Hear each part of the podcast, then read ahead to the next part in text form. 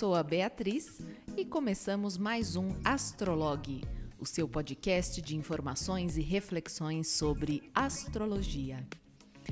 Para você não perder nenhum podcast, me siga no Instagram beatriz.fabretti com dois T's e no final. Siga o Astrologue no Spotify também e nos principais agregadores de podcasts.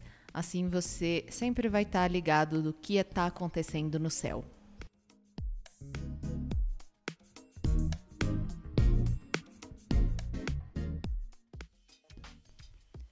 Lembra que eu disse que o ano ia começar de novo? Saindo do marasmo do meio do ano? Pois é. Vocês têm sentido que as coisas estão começando a voltar a andar? Que tem nascido uma esperança de novo, uma sensação de potência que a gente consegue agora pensar em ter alguma ação. Isso tem crescido dentro de vocês? A semana do dia 15 de novembro mudou sua percepção de algo na sua vida? E tô falando de uma mudança mesmo, aquela sensação de que não quero mais isso na minha vida porque não me faz mais sentido. E agora eu estou diferente, penso diferente do que pensava mês passado, do que pensava do meio do ano. Talvez tenha dado uma remexida na forma como você se relaciona com o outro ou com os outros. Talvez tenha remexido na forma como você encara seu trabalho, mudança em como hoje você se enxerga e como você se posiciona perante a sociedade. Largou algo que você vinha arrastando e hoje não faz mais sentido nenhum continuar nesse caminho ou mudou sua percepção da sua própria espiritualidade e começou a cuidar mais do seu eu espiritual. Todas essas mudanças profundas, elas são provocadas pela conjunção de Plutão e Júpiter, que eu falei no podcast passado, e a lua nova que a gente teve em Escorpião, que foi bem intensa, porém foi bem benéfica. Está sendo toda uma preparação para o final do ano de 2020 e por isso nós tínhamos também que começar de novo, internamente também.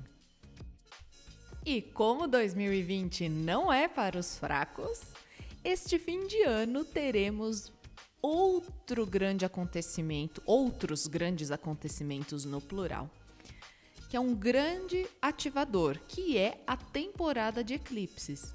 Então, até o fim desse ano, nós vamos ter dois eclipses. Vamos ver então como eles vão nos afetar.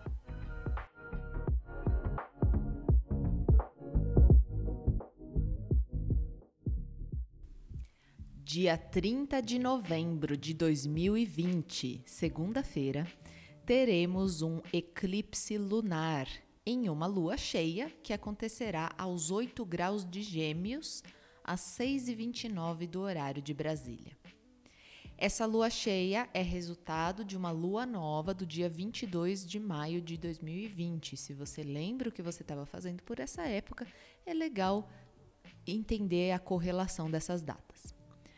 Mas o que significa afinal um eclipse? As lunações, principalmente a lua nova e lua cheia, vêm sempre carregadas com muita energia. Por quê?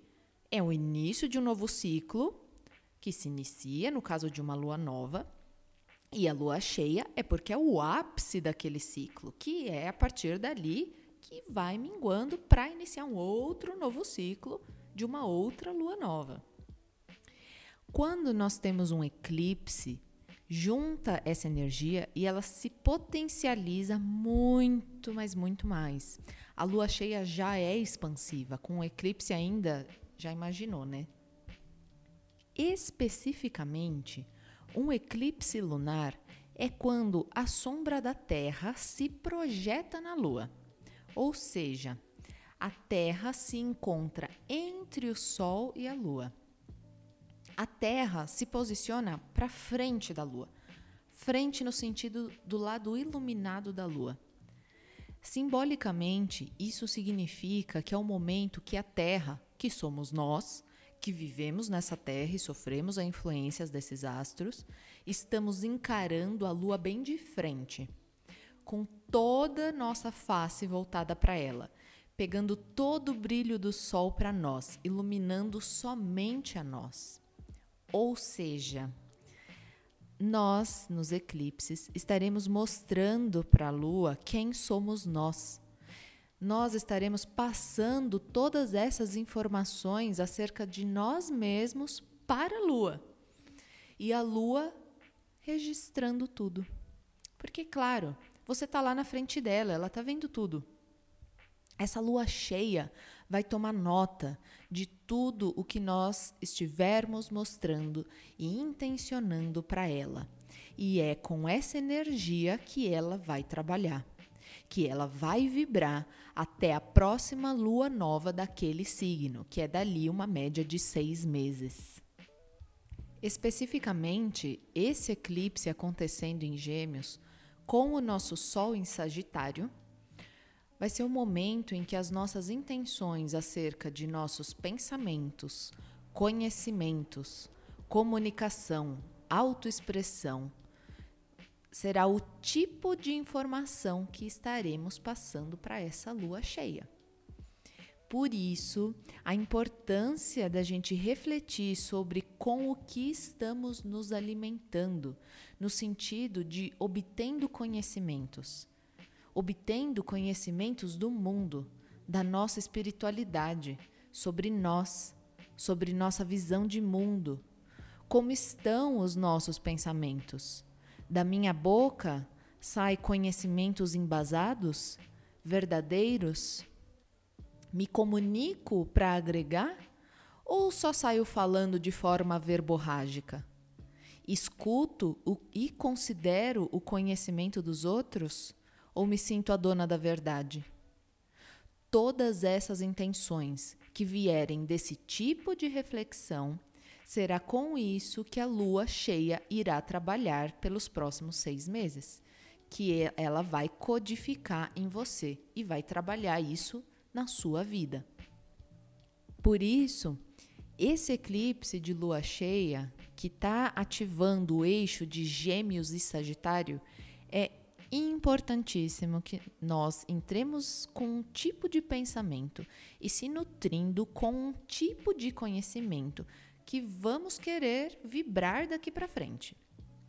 Começando já nesse final de semana, se intensificando na segunda, que é o dia próprio da lua cheia, e continuando uns dias para frente, que é o momento de grande energia acumulada onde a gente vai colocar essas intenções porque essa energia é bem poderosa. Dê uma olhada se você tem planetas próximos a 8 graus de Gêmeos e em qual casa que cai. Aonde que cai Sagitário também, que é o eixo Gêmeos e Sagitário. Assim você vai ter uma ideia de qual setor da sua vida vai ser onde você deve colocar atenção na forma como você se comunica também o tipo de conhecimento que é interessante você buscar, os seus pensamentos acerca daquele assunto. Importantíssimo, em lua cheia, em lua nova e principalmente em eclipse, é o momento da gente desapegar de hábitos e ciclos viciosos, principalmente de pensamentos, porque estamos falando de Gêmeos e Sagitário, que não nos ajudam Desde o início de novembro, tudo está caminhando para que se propicie o novo em nossas vidas e em nossa sociedade. E esse eclipse é mais um ativador para isso.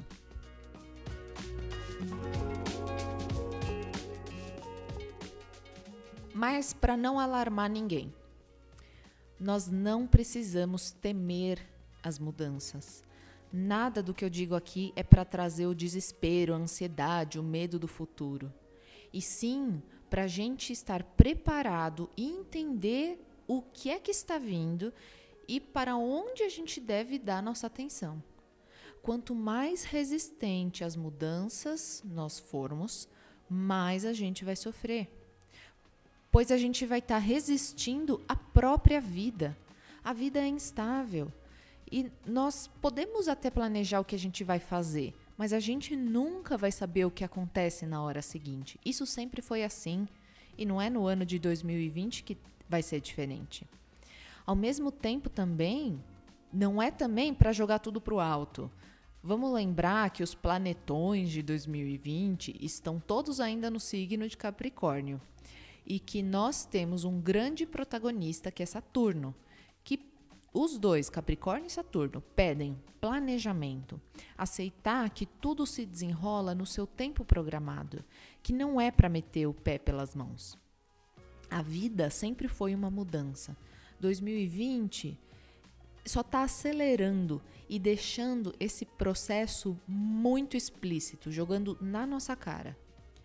Então, quanto mais formos abertos e conscientes aos sinais que o céu está nos deixando, mais fluídas vão ser essas mudanças. Pode ser que haja algum tipo de sofrimento, pode ser que haja crise, mas ainda vai haver uma luz no fim do túnel dentro de nós que é a fé, que é a esperança de algo maior. Porque a gente sabe que tudo que está acontecendo não é por acaso e que o universo está pedindo para que nós cresçamos, para que nós coloquemos uma resolução em assuntos da nossa vida que vão nos fazer amadurecer.